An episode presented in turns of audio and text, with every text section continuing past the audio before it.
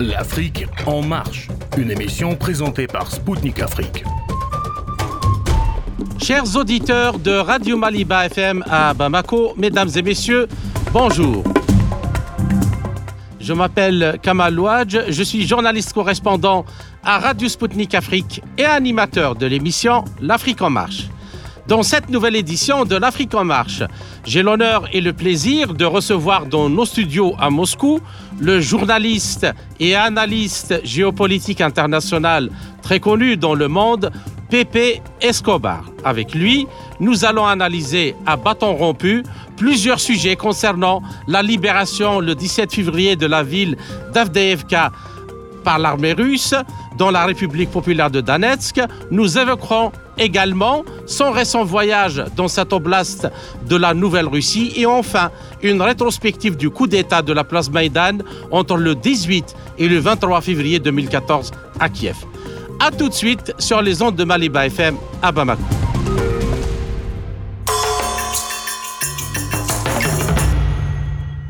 Pepe Escobar, euh, bonjour et merci d'avoir accepté de nous accorder cet entretien. Bonjour Kamal, pour moi c'est un honneur de parler avec toute l'Afrique, avec une mention spéciale au Mali parce que je suis un, un énorme fan et admirateur du Mali. Merci, merci beaucoup. C'est nous qui vous remercions, tout le plaisir est pour nous et pour euh, nos auditeurs. Alors, le samedi 7 février, le ministère russe de la Défense a annoncé la libération totale de la ville d'Avdeevka euh, dans la République populaire de Donetsk. Et euh, en repoussant cette ligne euh, de front, la ville de Donetsk se trouve mieux protégée contre les frappes de l'armée ukrainienne qui ont duré environ 10 ans, depuis 2014.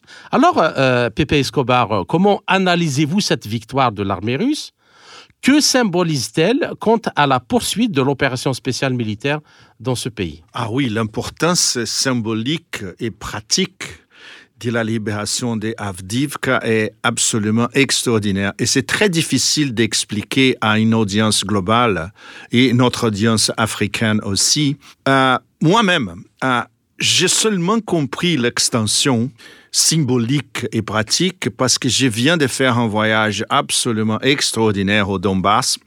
Euh, et le focus, justement, c'était Donetsk, où j'étais emmené partout dans les points hyper chauds de la ville, euh, jusqu'à deux kilomètres de fond. On a eu une, euh, réunion au milieu de la nuit avec deux commandants absolument top des bataillons euh, chrétiens orthodoxes à Donetsk au Donbass. Et notre réunion, c'était dans un compound à l'ouest de, Donbass, mais à deux kilomètres du front.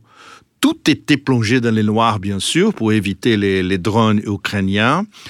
Et c'était extraordinaire parce que dans cette réunion, euh, les commandants avaient dit, euh, ça fait quoi? Ça, ça fait moins de deux semaines. Ils avaient dit, écoute, euh, l'histoire des Avdivka, on espère que ça peut être libéré dans quelques jours ou peut-être dans quelques semaines.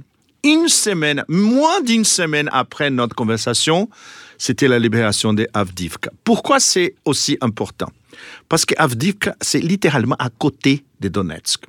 La première chose, nous, euh, quand, quand on, on revient à Donetsk, dans mon cas, ça faisait plusieurs années. Quand euh, on est arrivé à Donetsk au milieu de la, la nuit, justement, la première chose qu'on entend sont justement les booms Les les, bom- bombardements. les bombardements qui sortent et qui rentrent. Mhm. Alors, c'est la, euh, la bande sonore de Donetsk, au fond, c'est toujours les booms. Et on ne sait jamais qu'est-ce qui peut arriver quand on est, par exemple, euh, faire les courses dans un marché en heure de l'après-midi. Tout est possible. Et justement, je suis allé dans plusieurs marchés, j'ai parlé avec les commerçants, ils ont dit, ah, tout, est possible. Et, plusieurs de ces, de ces ils étaient déjà bombardés et les commerçants refusaient d'y s'en aller. Très am- euh, D'autres endroits, il y avait des petits sanctuaires à l'entrée où les gens déposent des fleurs pour les victimes, pour les enfants, etc. Alors, ils, ils m'ont amené dans un endroit extraordinaire qui s'appelle euh, la route de la vie. Et, et, et ça, c'est un paradoxe absolu parce que c'était pas une route. C'est un, un chemin sur la boue noire la boue était presque jusqu'au genou.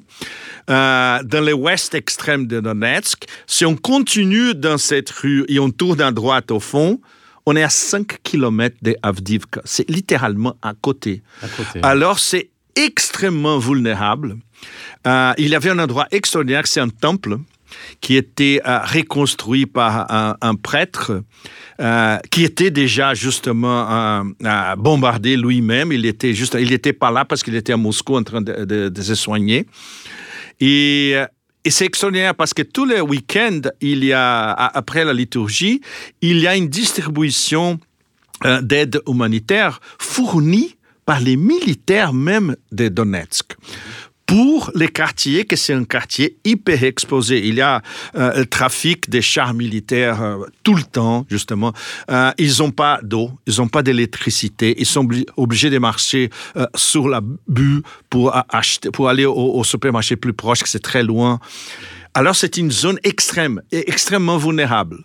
Et justement, la, la libération de Avdivka, pour ces quartiers à l'ouest extrême de Donetsk, ça va changer la donne, oui, fondamentalement. Parce qu'au moins, euh, les fronts euh, ukrainiens est repoussé à l'intérieur. Et on ne sait pas qu'est-ce qui va s'y passer à, partir de maintenant. Euh, c'est possible une débâcle totale de front. C'est possible des résistances un peu plus poussées, mais plus loin de Donetsk. Mais au moins, du point de vue de, la sécurité de Donetsk, c'est une énorme changée de la donne. D'accord. Alors là, euh, vous justement, vous me tendez la perche euh, pour euh, la, question suivante et qui est d'ordre stratégique.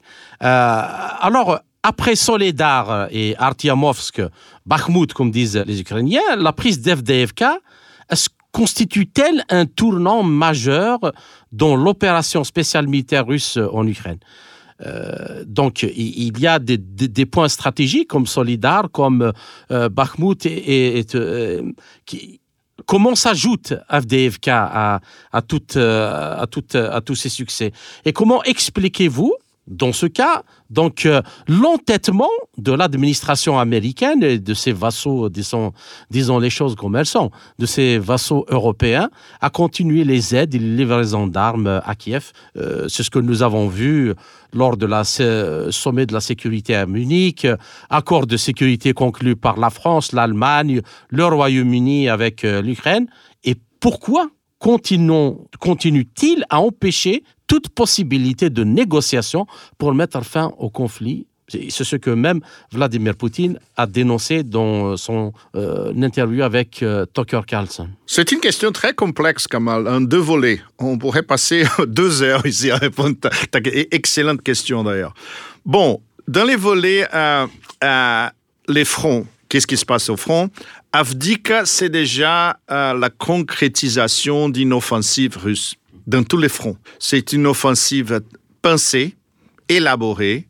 Euh, ils passent déjà à l'offensive parce qu'ils savent que euh, les, composants euh, moraux et psychologiques des soldats ukrainiens partout dans les fronts est très, très baisse. Et les gens sont en crise parce qu'ils savent qu'ils sont offerts comme des morceaux de viande pour être exterminés par les pouvoirs absolument étonnant de l'artillerie russe, que c'est vraiment non-stop. Mhm. Euh, et euh, le, problème, c'est qu'on euh, ne sait pas justement combien de temps cette désintégration du front va durer.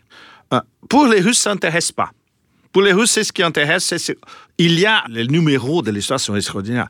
Chaque jour, il y a un bataillon russe nouveau qui arrive sur le front. Ça, veut dire au moins 1000 soldats très bien formés, entraînés pendant des mois qui arrivent sur les fronts.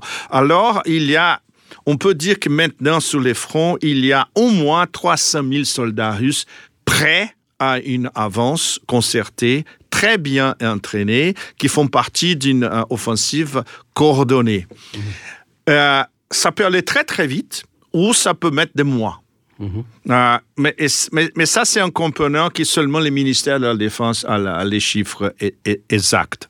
Euh, du côté de, de l'Occident, c'est ce qu'on a vu, euh, par exemple, j'ai perdu mon temps très précieux à, à, suivre des conférences, à la conférence de Munich, et c'était vraiment, mais, oh, c'était étonnant. Mais c'était, mais c'était un festival de stupidité absolument extraordinaire. C'est toujours le même agenda, mais quand on regardait tous les tables rondes de la conférence de Munich, les, les sentiments prédominants, c'est, un mix de perplexité et de peur extrême. Parce que maintenant, ceux qui ont un, un QI un peu plus, disons, près de la normalité, ont déjà ils, ils, ont déjà perçu que la humiliation, on peut dire vraiment intergalactique de l'OTAN sur les terrains de la Novorossia est inéluctable. Et ils n'ont pas un plan B. Mhm. Parce que le plan B, le plan A, c'était toujours, c'est ce qui est toujours en place. OK, avalanche de sanctions contre la Russie, on va détruire l'économie russe, on va détruire les complexes industriels militaires russes, on va provoquer un, changement de régime à Moscou, euh, et on va réenvahir la Russie, on va s'accaparer de toutes les ressources naturelles de la Russie, et la Russie va être condamnée à être un paria. C'était ça les plans A. Il n'y a pas de plan B. Et tout ça reposait sur une victoire, entre guillemets, de la Russie sur le terrain en Novorossia. Et maintenant, ils savent que c'est au-delà de l'impossible.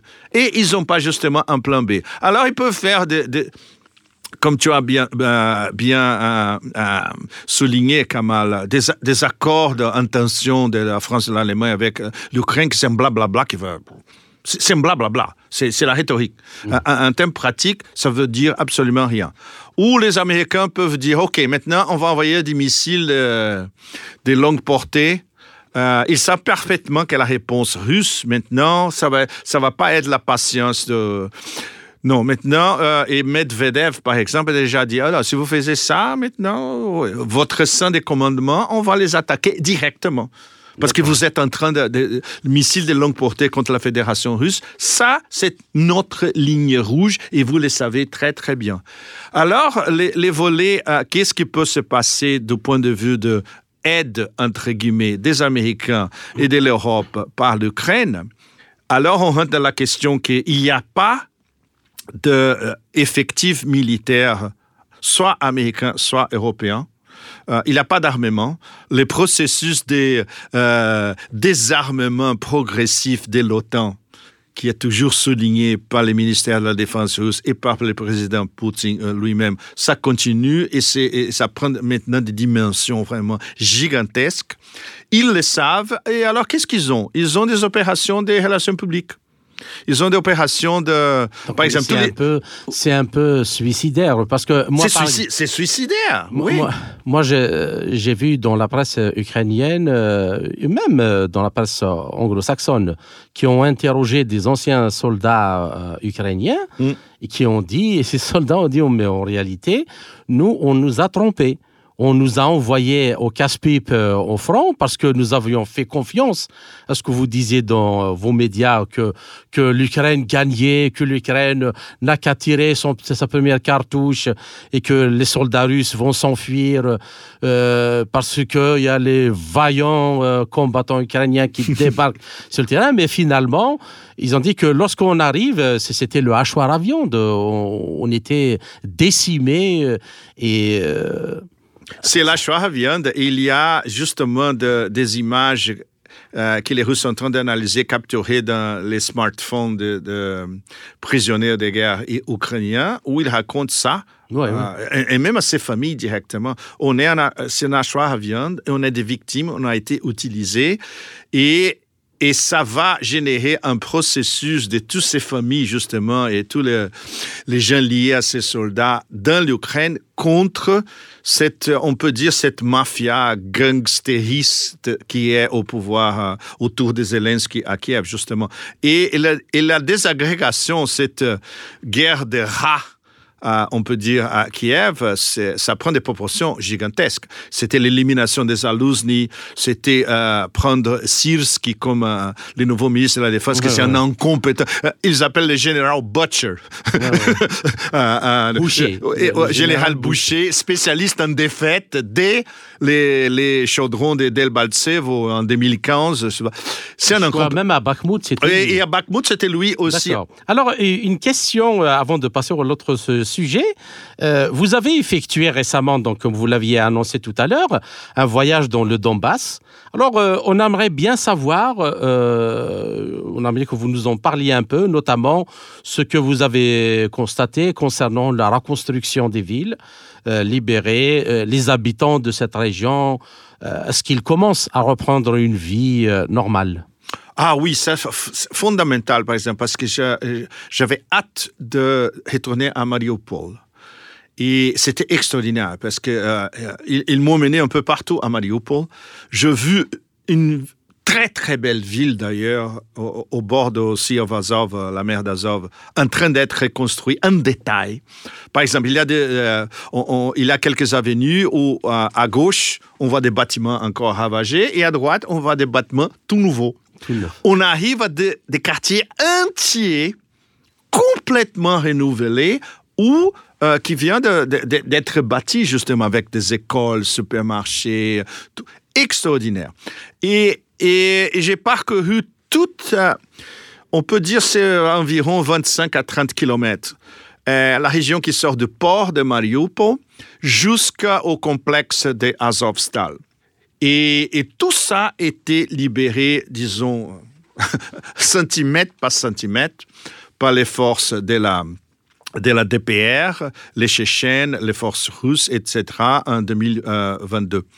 Et je suis allé justement à la vieille entrée du complexe d'Azovstal où il y a eu la rendition de, tous les soldats qui n'étaient pas incinérés à Azovstal. Justement, c'était 1700 soldats à l'époque, en mai 2022. Euh, et c'était très important d'être là et de sentir euh, justement la force de l'endroit. À euh, l'entrée d'Azovstal, il reste quelques murs c'est tout. tout. tout. est dévasté à l'entrée. Et les complexes, bien sûr. Et les complexes, il va, il va pas être reconstruit. Il va être transformé dans une autre chose, peut-être un centre euh, sportif, culturel, de loisirs, et, euh, shopping et, tout ça. Alors, tout ça, c'était très important. Et, et le plus important, Kamal, c'était mon voyage au fin fond du Donbass, dans la campagne, avec les bataillons euh, orthodoxes chrétiens et il y avait une espèce de tour d'un prêtre militaire avec des icônes qui allait dans un jeu à un autre jeu en train de, de, faire des prières et de baptiser et de blesser, euh, blesser non, euh, comment dire, euh, blessing en anglais. baptiser. Justement, les combattants entre des adolescents jusqu'à à la cinquantaine volontaires qui ont signé un contrat pour être au, front et qui font partie de ces bataillons, de ces bataillons euh, chrétiens euh, orthodoxes. C'était absolument extraordinaire. Alors, si on ne fait pas ça, on ne comprend pas la valeur de la spiritualité russe. Voilà, voilà. Je, Voulais, je, voulais, je voulais justement, vous, euh, vous êtes un fin connaisseur de ces choses-là. Vous ne vous arrêtez pas uniquement à l'analyse euh, politique sèche euh, de ce qu'on appelle les sciences politiques, entre guillemets, mais vous allez aussi à cette considération. Est-ce que ce n'est pas cette âme russe, cette culture de la, de la résistance, de la, du, du don de soi euh, qui s'est exprimé durant tous les siècles de l'histoire russe, mais en particulier euh, durant la Seconde Guerre mondiale, qui est en train de, de, refaire euh, surface à l'occasion de ce conflit, et que justement l'Occident ne comprend pas. Non, pour l'Occident, c'est impossible, parce que l'Occident, ils connaissent, je peux dire, presque rien, sinon rien du tout du pouvoir de la orthodoxie euh, chrétienne dans la formation de, la civilisation, c'est pas l'État russe, de la civilisation russe. Ça veut dire euh, ignorer mille ans d'histoire russe. comme le président Poutine a fait son résumé des 25 minutes avec la fameuse, au début de la fameuse interview qui a été vue par un milliard de personnes partout dans le monde. Si on ne connaît pas ça, c'est impossible de connaître soit l'âme russe, soit les pouvoirs de la civilisation russe. Et, j'ai eu des multiples exemples pendant mon voyage. Un petit exemple que je, peux vous raconter. J'étais mené dans une école, disons, invisible, à deux kilomètres de front, qui était reconstruit par un, personnage absolument extraordinaire. Et il a reconstruit l'école. Et à côté de l'école, dans l'école, au fond du couloir, disons, il y a un musée. C'est pas un musée officiel. Il y a un musée de la guerre officielle à Donetsk. Mhm. Ça, c'est un petit musée qui fait partie de l'école où on voit comment les étudiants qui euh, sont en train d'étudier un curriculum très sérieux, euh, histoire, euh, mathématiques, langue. Et à côté, il y a ces petits musées qui tracent un parallèle direct avec une très très belle expo, la guerre patriotique, l'aventure soviétique en Afghanistan et la guerre au Donbass. Et parce que pendant l'Afghanistan, beaucoup de soldats de l'armée soviétique, ils venaient du Donbass, justement. Alors, euh, les enfants peuvent faire retracer au moins 100 ans de l'histoire de la Russie et la continuité de cette histoire et placer ça dans un, disons, the big picture. Et, et quand on va au musée officiel, le musée de la guerre, euh, l'axe, c'est justement la guerre patriotique. Hein? Et lié au passé de la Russie aussi, que c'est lutter justement contre toutes ces variations d'extrême droite et d'extrémisme, nazi, semi-nazi, crypto-nazi, voilà.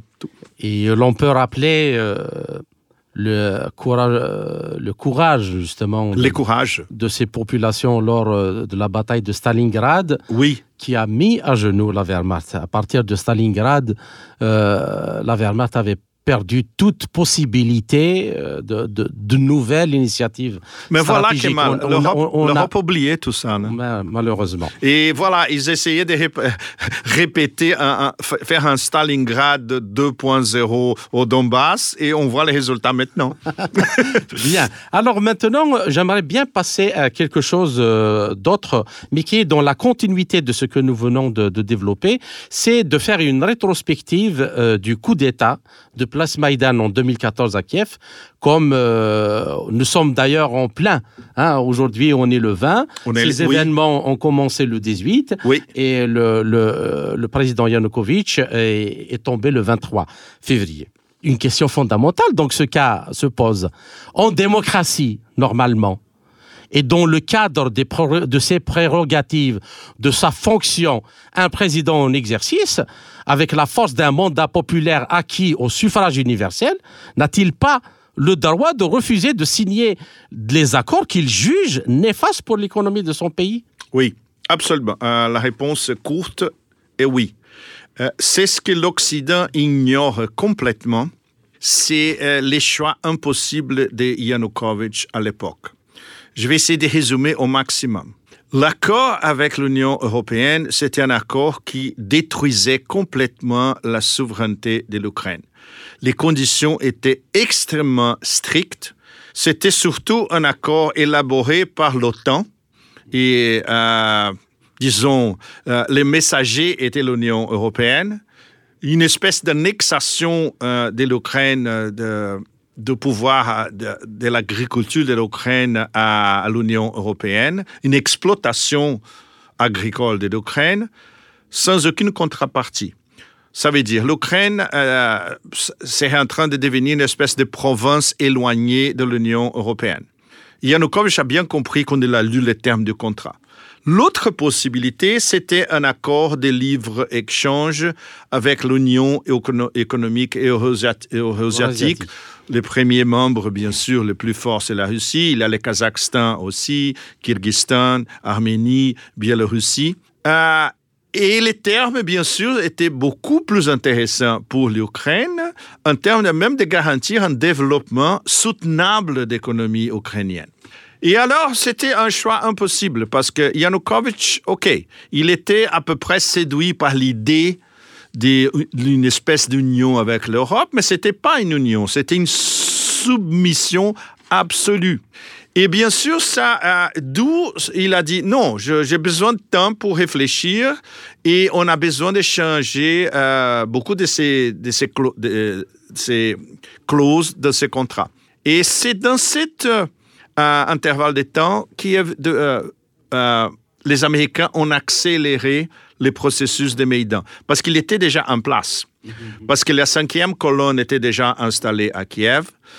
ils avaient déjà investi au moins 5 milliards de dollars, chiffre explicite euh, assumé par les Américains et même par la toxique de, distributeuse de, cookies Victoria Nuland elle-même. John McCain. Euh, euh, John McCain. Tout, alors, alors c'est beaucoup d'argent pour un pays en développement, pour un processus qui est basiquement un processus de, OK, on va faire une évolution colorée, une autre évolution colorée en Ukraine. Tout ça, que j'essaie de résumer pour, pour vous, était jamais expliqué au public européen. Jamais. D'accord. Et là, moi, avant de terminer cette première partie de notre entretien, j'aimerais bien citer euh, l'avis d'un économiste, David Turtry, qui est chercheur à l'Institut national des langues et civilisations euh, orientales de Paris, euh, qui dit, mais qui est de même avis que vous, hmm. il dit, je le cite, la proposition faite à l'Ukraine a été, comme je l'appellerai, une stratégie perdant-perdant. Pourquoi? L'accord correspondait à la mise en place d'une zone de libre-échange entre l'Union européenne et l'Ukraine. Mais cette zone de libre-échange était très défavorable pour l'Ukraine parce qu'elle ouvrait le marché ukrainien aux produits européens et on trouverait le marché européen aux produits ukrainiens qui ne sont en majeure partie pas concurrentiel sur le marché occidental. Nous voyons donc que l'avantage est assez peu évident pour l'Ukraine. Pour simplifier, l'Ukraine prenait sur elle tous les désavantages de cette libéralisation du commerce avec l'Union européenne et ne recevait aucun avantage. Fin de citation. Ainsi s'achève la première partie de notre entretien, chers auditeurs. Je vous retrouve en compagnie de mon invité, Pepe Escobar, pour la seconde partie de notre émission, après une courte pause musicale. À tout de suite.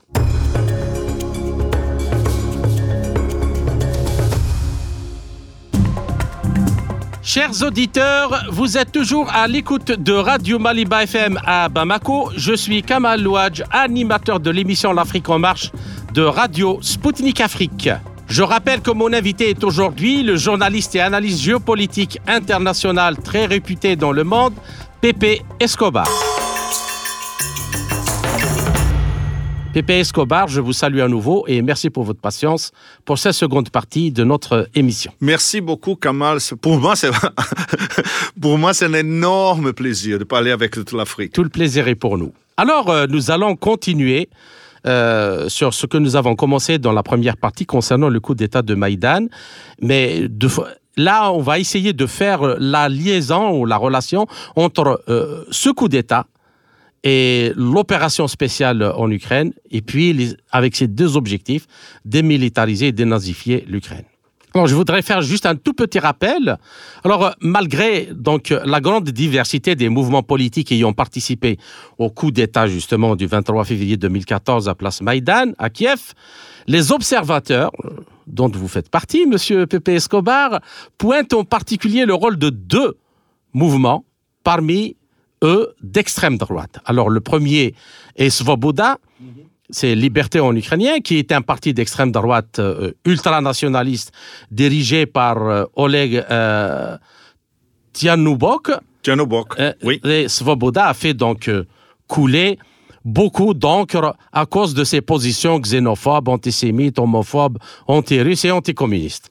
Puis, il y a le second groupe factieux, et le plus violent de tout est appelé donc Pravi Sector, ou secteur droit.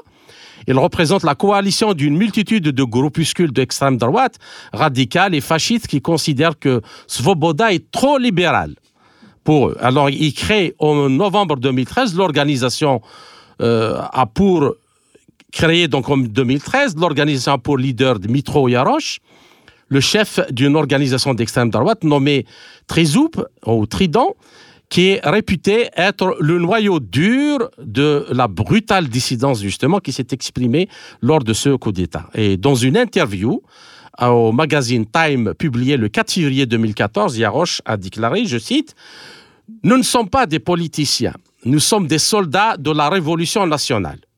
Il a aussi révélé dans cette interview que sa coalition avait amassé un arsenal d'armes létales et de préciser, je le cite, juste assez pour défendre l'Ukraine des occupants internes, donc les membres du gouvernement, bien sûr. Et en effet, de nombreuses photos et de vidéos ont circulé montrant euh, des militants du private sector euh, en tenue paramilitaire. Euh, en train de s'entraîner publiquement sur la place Maïdan, impliqués dans des échauffourées d'une extrême violence avec les forces de l'ordre, utilisant également des armes à feu.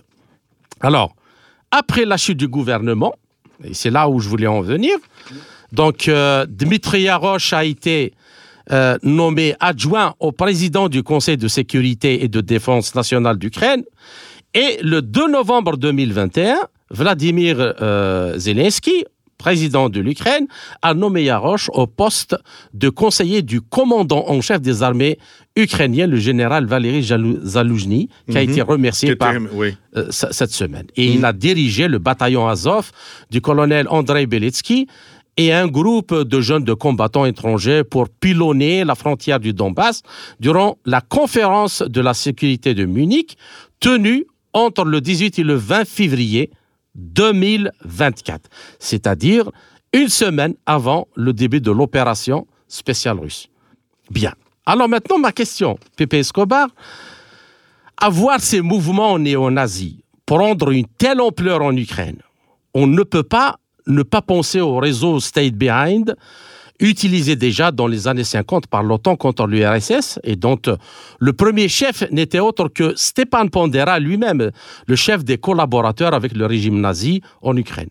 Alors, qu'en pensez-vous hein, euh, d'un côté, et puis l'autre, l'objectif de dénazification et de démilitarisation de ces pays n'est-il pas, in fine, parfaitement justifié? C'est parfaitement justifié parce qu'on peut dire que c'est une espèce de remix de l'opération Stay Behind.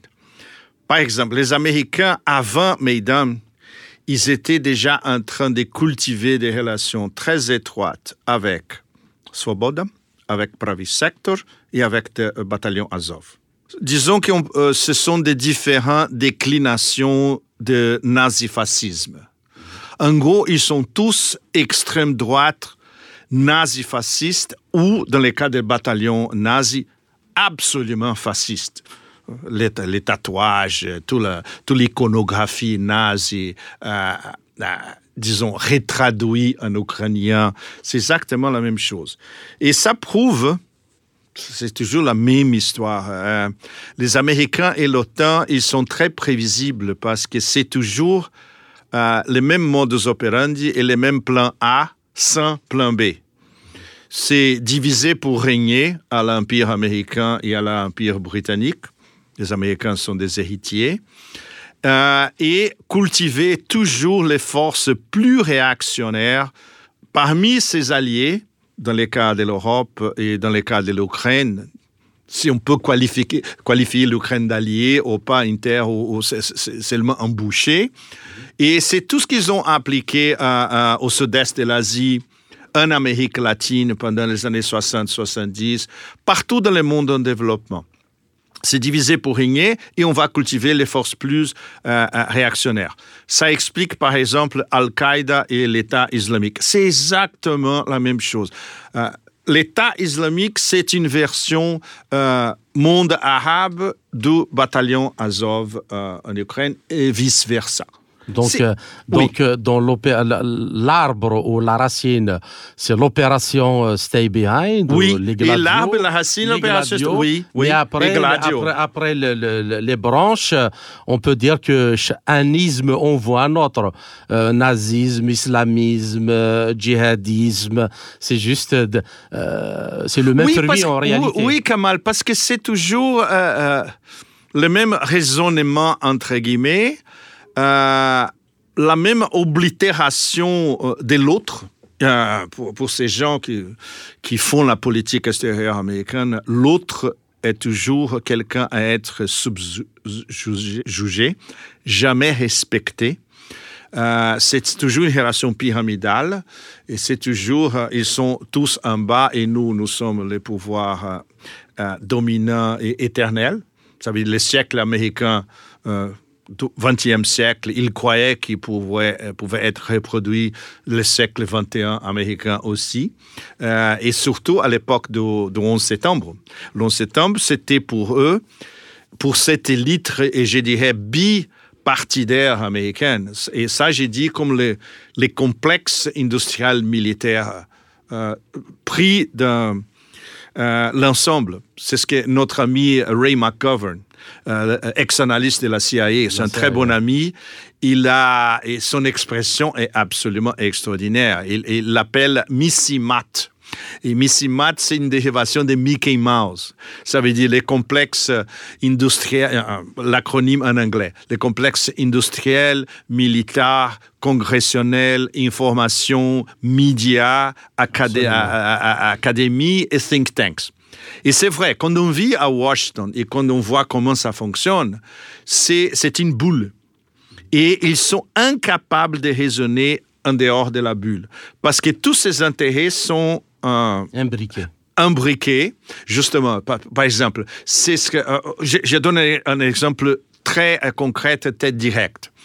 Le Washington Post, c'est un journal de la CIA.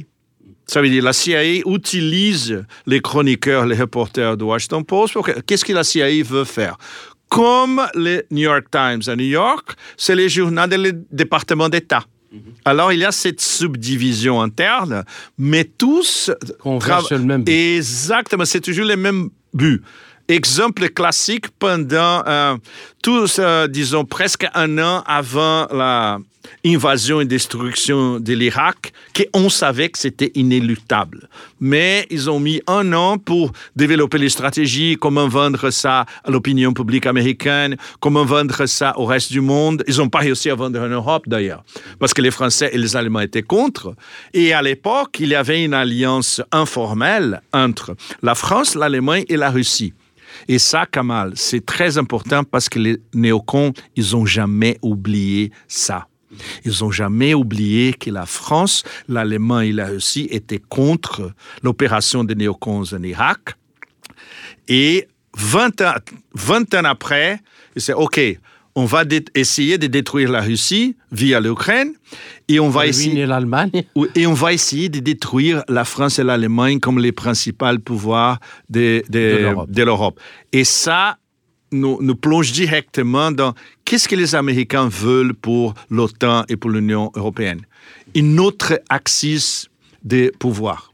Et ça, c'est Londres, Varsovie, Vilnius, Kiev pour, euh, pour, pour la classe dominante du establishment américain, euh, l'Union européenne et l'OTAN, c'est pas France-Allemagne. Ça, il faut les détruire, pas tous les mois possibles. Allemagne, ils ont déjà, ils ont déjà détruit l'Allemagne. Parce que l'opération de déindustrialisation de l'Allemagne est un énorme succès tactique des Américains, pour l'instant. On ne sait pas combien ça va durer. Et la France est complètement désorganisée parce qu'on a le macronisme, que c'est un gouvernement de Rothschild. C'est vraiment une blague, une mauvaise blague.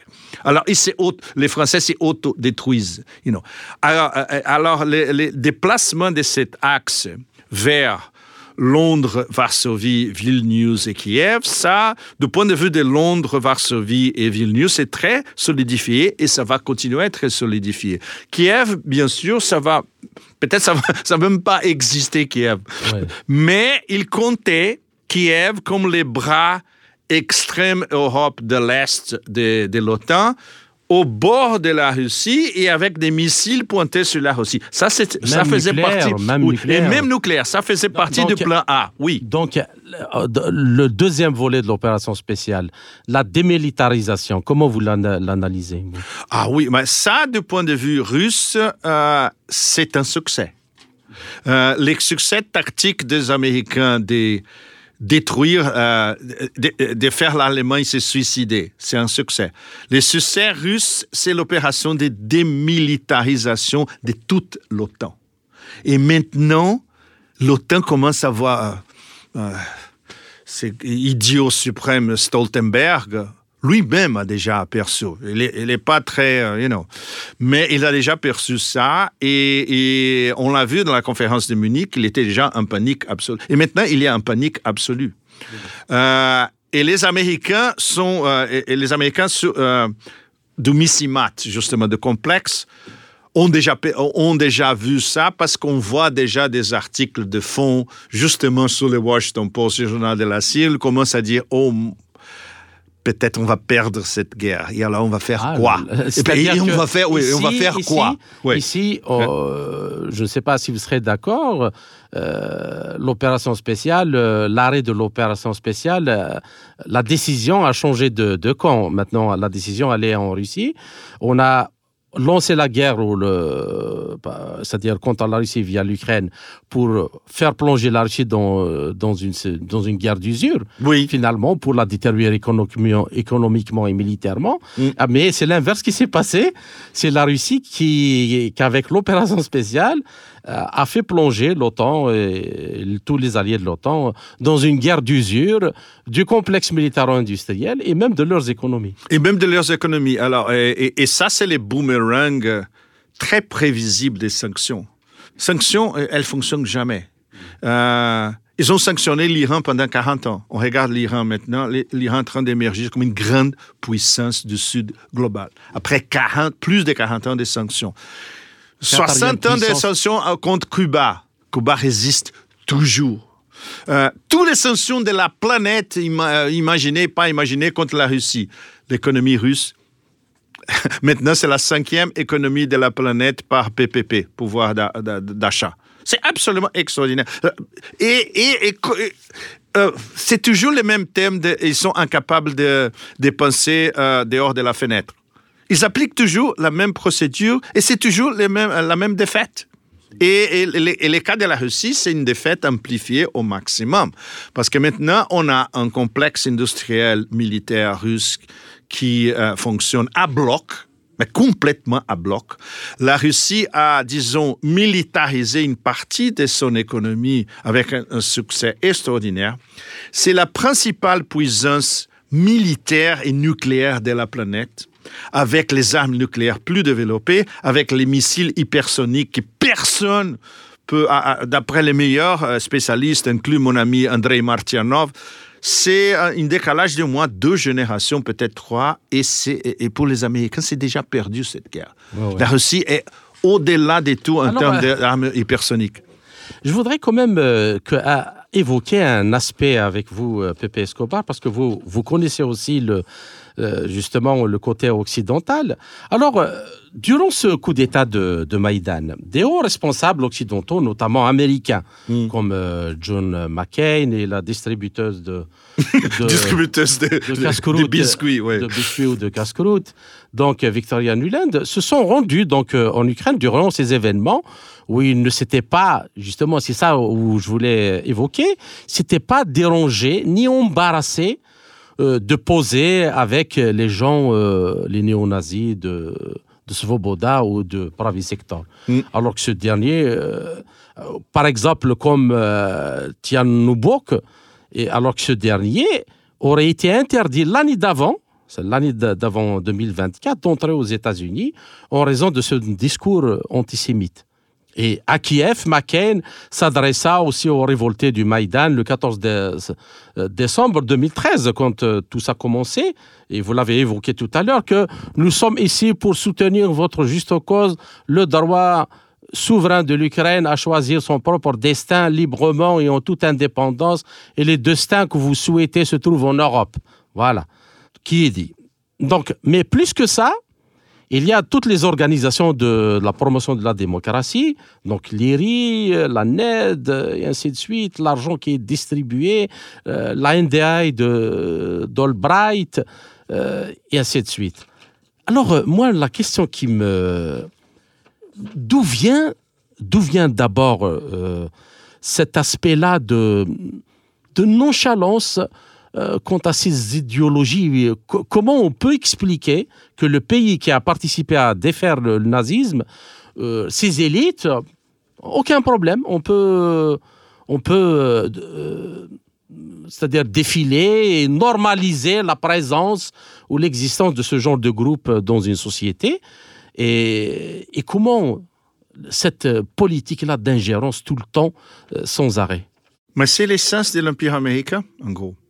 Euh, les fameux euh, motos de que l'Empire américain a passé plus de 80, 90% de son existence en guerre, c'est ça. C'est un empire de guerre. J'ai l'appelé dans un de mes bouquins publiés en 2000, fin 2014 l'Empire du chaos. Et justement, j'ai pris cette expression empire du chaos dans français. Euh, un excellent euh, analyste politique, Alain Jox. Il a écrit un bouquin euh, en 2002, si je ne me trompe pas, qui s'appelait en français L'Empire du Chaos. Et j'ai repris, j'ai donné les crédits à Alain justement, j'ai repris en anglais justement Empire of Chaos. C'est l'Empire du Chaos en, anglais. C'est la logique de l'Empire. C'est un empire qui est basé sur euh, une attitude guerrière totale contre tous les restes du monde d'ailleurs, même les alliés, hein, euh, basé sur euh, instaurer un chaos pour contrôler les vassals et les non-vassals. Et, et, ça s'est reproduit dans, justement, euh, l'opération Stay Behind et Gladio, qui sont maintenant, ils ont la version 2.0, euh, l'intervention au Vietnam, justement, que c'était intervention. Ils ont créé un prétexte pour intervenir au sud-est de l'Asie. Mais euh, ils, ils apprennent jamais euh, de leur défaite. Par exemple, je vais vous donner un exemple très intéressant. J'ai eu une conversation avec un l'ex-ambassadeur de Sri Lanka en Russie pendant les forums de pendant les, euh, forums de, euh, de Valdai à Sochi l'année dernière. Et il a dit, ah, nos amis russes, ils peuvent apprendre quelque chose des communistes. il ne se référait pas au communisme en Russie. Il a dit, euh, il faut se souvenir toujours que l'Empire a perdu trois guerres confrontées avec les communistes. Ils ont perdu contre la Chine, ils ont perdu contre la Corée du Nord, ils ont perdu contre le Vietnam. Ça et c'est vrai, dans différents niveaux, c'était toujours des pouvoirs communistes qui ont fait face à face avec l'Empire et l'Empire a croulé. Court terme, medium terme ou euh, même long terme comme au, Vietnam.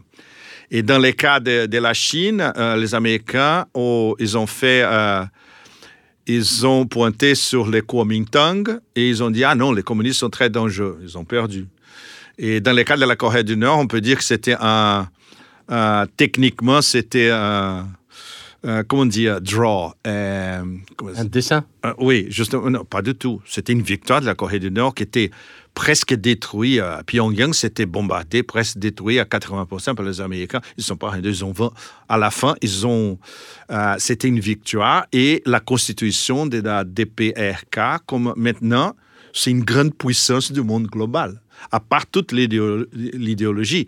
Et maintenant, il a une alliance de facto très sérieuse de la Corée du Nord avec la Russie et la Chine pour le développement justement du nord-est de l'Asie et de l'union de la Corée du Nord avec l'extrême est de, la Russie. Pourquoi les pays européens comme l'Allemagne et la France avaient trompé la Russie plusieurs fois y compris, y compris lors de ce coup d'État, parce qu'il y a le président Poutine qui a révélé que euh, on l'avait appelé pour lui dire euh, de calmer Yanukovych pour qu'il ne sorte pas l'armée ou les forces spéciales et que eux de leur côté ils vont calmer ils vont calmer les les, les, les, révolutionnaires entre guillemets les radicaux les radicaux mais on fait en réalité euh, ils n'ont rien fait ils se sont portés garants, mais ils n'ont rien garanti. Au contraire, dans, les, dans les, coulisses, il est poussé.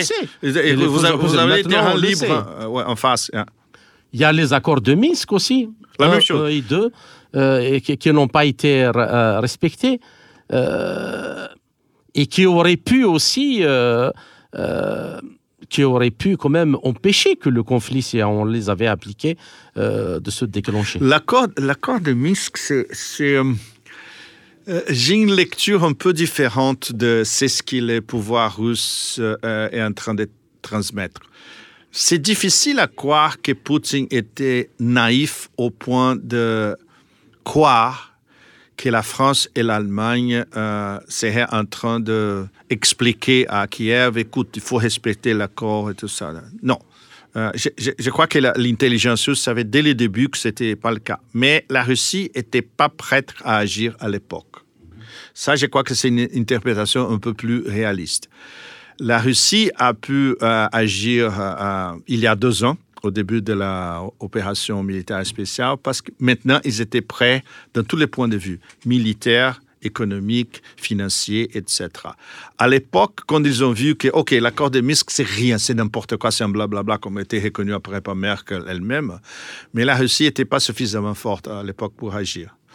D'où cette explication de Poutine, que c'est une explication euh, très malin, je dirais, mais pas nécessairement la vérité. Oui, j'étais, j'étais trompé par la France et l'Allemagne. Non, je ne crois pas que l'intelligence russe était trompée. Pas du tout. Mais on peut aussi, c'est-à-dire à mettre à son crédit que euh, on pouvait au moins, c'est sûr, c'est sûr, bien sûr, le, euh, il faut rappeler que la Russie, elle est gouvernée par, par des gens de l'ancienne génération. L'ancienne génération. Qui, ont vécu la guerre froide, c'est-à-dire, comme on dit euh, dans l'adage public, ce n'est pas un vieux singe qu'on apprend à faire des grimaces. Mais. Mais on pouvait quand même espérer, c'est là ma question, euh, espérer un geste de bon sens de la part de la France et de l'Allemagne, parce que déclencher un conflit entre la Russie et l'Ukraine en Europe, euh, les premiers qui vont le payer, c'est les Européens. Et c'est le cas. Alors les vrais naïfs, euh, Kamal, étaient justement les Français et les Allemands. Parce qu'ils étaient en train... quand ils faisaient rien vis-à-vis les excès de Kiev, justement, euh, par exemple, continuer à bombarder les, populations civiles en, en Donbass, ils suivaient l'agenda américaine. Il n'y a pas un agenda européenne. Il y a seulement une agenda. Elle vient de Washington et elle va directement de la Maison Blanche, du Pentagone et du département d'État à l'OTAN et de l'OTAN à l'Union européenne. Les capitales nationales comme Paris et Berlin sont des adjoints, sont des vassals. Alors les ordres viennent de Washington. Alors la France-Allemagne vis-à-vis Minsk, et ça, je crois que c'est la réponse plus courte et directe, ils suivaient l'agenda américain. D'où, ah non, on va. Kiev, ils peuvent faire tout ce qu'ils veulent. On va rien dire. Et, et, je suis sûr que l'intelligence russe était au courant de tout ça dès le début. Il savait que Minsk était déjà dire les services dans l'enseignement. Justement, il savait que Minsk était détruit euh, dès le début. D'accord. Bien, alors la dernière question, elle sera dans l'ordre un peu plus euh, général et géopolitique, mais qui va dans le même sens. Euh, donc, en plus de ce qui se passe en Europe, euh, en Ukraine, la guerre à Gaza entre Israël et le Hamas palestinien fait craindre un embrasement régional entre les alliés des deux camps. La situation extrêmement tendue dans le détroit de Bab el-Mandeb, par exemple, sur le golfe d'Aden, mhm. reliant l'océan Indien à la mer Méditerranée via la mer Rouge et le canal de Suez, est l'exemple justement frappant, le plus frappant, depuis que le mouvement euh, Ansarallah a décidé de fermer ce détroit aux bateaux israéliens, puis après aux bateaux américains, anglo-américains, euh, suite au bombardement du Yémen par les États-Unis et le Royaume-Uni. Et pour cause, euh, le trafic euh, maritime de la mer Rouge a chuté de moitié par rapport à, l'été 2023. Les navires transportant de la nourriture sont obligés actuellement de, complètement détourner, euh, contourner l'Afrique via le cap de Bonne-Espérance et avec tous les risques et, l'inflation qu'elle engendre. Ainsi, ma question, Pepe Escobar, comment lire tous ces événements dans la perspective de l'émergence d'un nouveau monde euh, multipolaire C'est une très très bonne question, Kamal, parce que euh, ça suscite le, affirmer le concept des axes de résistance. Et euh, j'ai eu une illumination au milieu de la nuit à Donetsk un jour. quand j'ai parcouru les fronts du Donbass avec ces bataillons orthodoxes chrétiens et j'ai vu la, la solidité morale, euh, la force de l'esprit, euh, l'esprit communautaire, l'esprit des sacrifices et, et la lutte pour leur terre, bien sûr, pour leur langue, tout ça. Mais c'est incroyable. Ça, c'est l'axe de résistance slave dans la, la terre euh, noire de la Novorossia contre une offensive euh, d'un Occident justement qui a diverses gradations de nazifascisme implantées un peu partout. Et c'est un équivalent justement de l'axe de résistance à l'ouest de l'Asie, l'ex-Moyen-Orient. J'utilise ça fait, ça fait beaucoup de temps que j'utilise plus le, terme Moyen-Orient qui est un terme eurocentrique et orientaliste.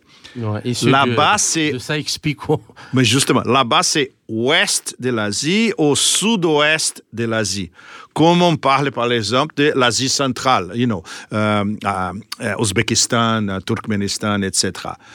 Alors là, on voit, par exemple, tout ce qu'ils font, les différentes factions. Euh, et, euh, vecteurs en Palestine. Euh, Hamas, Islamic Jihad, Front de libération de la Palestine, etc. Hezbollah, euh, les milices qui, qui travaillent en Syrie pour expulser les Américains et pour lutter contre l'État islamique. Euh, Hasht el-Shabi en Irak, qui sont justement divers groupes. Je les visitais justement la dernière fois que j'étais à Bagdad. Euh, on, a parlé directement avec Mohandes avant qu'il était assassiné par les Américains, euh, avec Soleiman et tout. Alors j'ai bien compris en parlant avec eux, justement, ce sont les mêmes caractéristiques dans un point de vue du chiisme, justement, et alors c'est une question très complexe, mais c'est le même esprit et c'est les mêmes forces de caractère qu'on trouve avec ces bataillons euh, chrétiens orthodoxes au Donbass. Ça, ça c'est une, vraiment une illumination de faire cette... Euh, et on peut faire, et on peut, euh, pour répondre à, ta question du point de vue de l'Afrique, tous ces gouvernements et tous ces militaires en Afrique qui essaient de finalement s'écarter du néocolonialisme français, c'est un axe de résistance aussi. Niger, Burkina Faso, au Mali, sans aucun, sans aucun doute. Et ça, euh, pour nous, occidentaux, quand on voit ça, c'est waouh! Ça, ça c'est les nouveaux euh, mouvements non alignés qui c'était impossible de, dans les années 50-60, les Américains étaient trop puissants à l'époque. Ils ont détruit le mouvement des zones alliées par, you know, tous les, moyens nécessaires. Mais maintenant, non. Et maintenant, on a ces axes de résistance dans l'ouest de l'Afrique, l'Afrique francophone, euh, au ouest de l'Asie, euh, justement cet arc chiite, et dans les terres slaves, Novorossie, justement slave. Et c'est extraordinaire.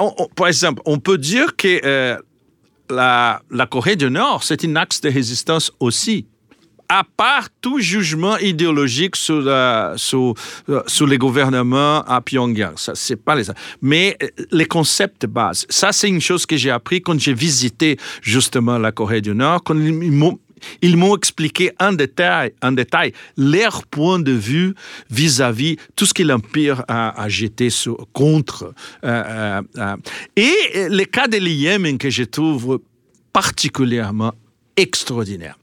Le cas de l'Yémen est, extraordinaire dans tous les sens parce que quand on voit, par exemple, c'est ce qu'ils disent les représentants Houthis au gouvernement, euh, les premiers ministres, ils disent, pour nous, il a une obligation morale, humanitaire et religieuse de défendre notre peuple. Ils mettent notre entre guillemets, et c'est quoi? C'est tout euh, les terres de l'islam y compris une terre fondamentale pour, pour l'islam, que c'est la Palestine. Mhm. Et tout ça, c'est une grandeur d'esprit absolument incompréhensible pour l'Occident. Mais elle est comprise partout dans le monde en développement. Elle est comprise par les Africains, elle est comprise par les gens de l'ex-Moyen-Orient, oui. elle est comprise par les Chinois, elle est comprise par les Iraniens, elle est comprise par les Russes. Justement, c'est la défense de leur terre, de leur culture et de leur civilisation, l'islam, contre justement une attaque du pouvoir hégémonique. Ben, merci beaucoup, chers auditeurs. Euh, notre entretien arrive à sa fin. Pepe Escobar, euh, encore, je vous remercie pour tous ces éclairages et toutes ces analyses. J'espère vous retrouver dans les quelques semaines à venir dans un autre entretien pour traiter d'un autre sujet. Merci encore une fois et à très bientôt. Merci beaucoup, Kamal, et merci à, vous tous partout en Afrique. Et l'Afrique, comme on dit en anglais, l'Afrique is the real deal. vous êtes le futur. merci. C'était le journaliste et analyste géopolitique international Pepe Escobar. Ainsi s'achève cette édition de notre émission L'Afrique en marche, proposée par Radio Sputnik Afrique en partenariat avec Radio Maliba FM à Bamako. Je suis Kamal Louadj. Merci de nous avoir suivis. Tout en espérant avoir été à la hauteur de vos attentes, chers amis, je vous retrouverai très bientôt pour une autre émission. D'ici là, portez-vous bien. L'Afrique en marche, une émission présentée par Sputnik Afrique.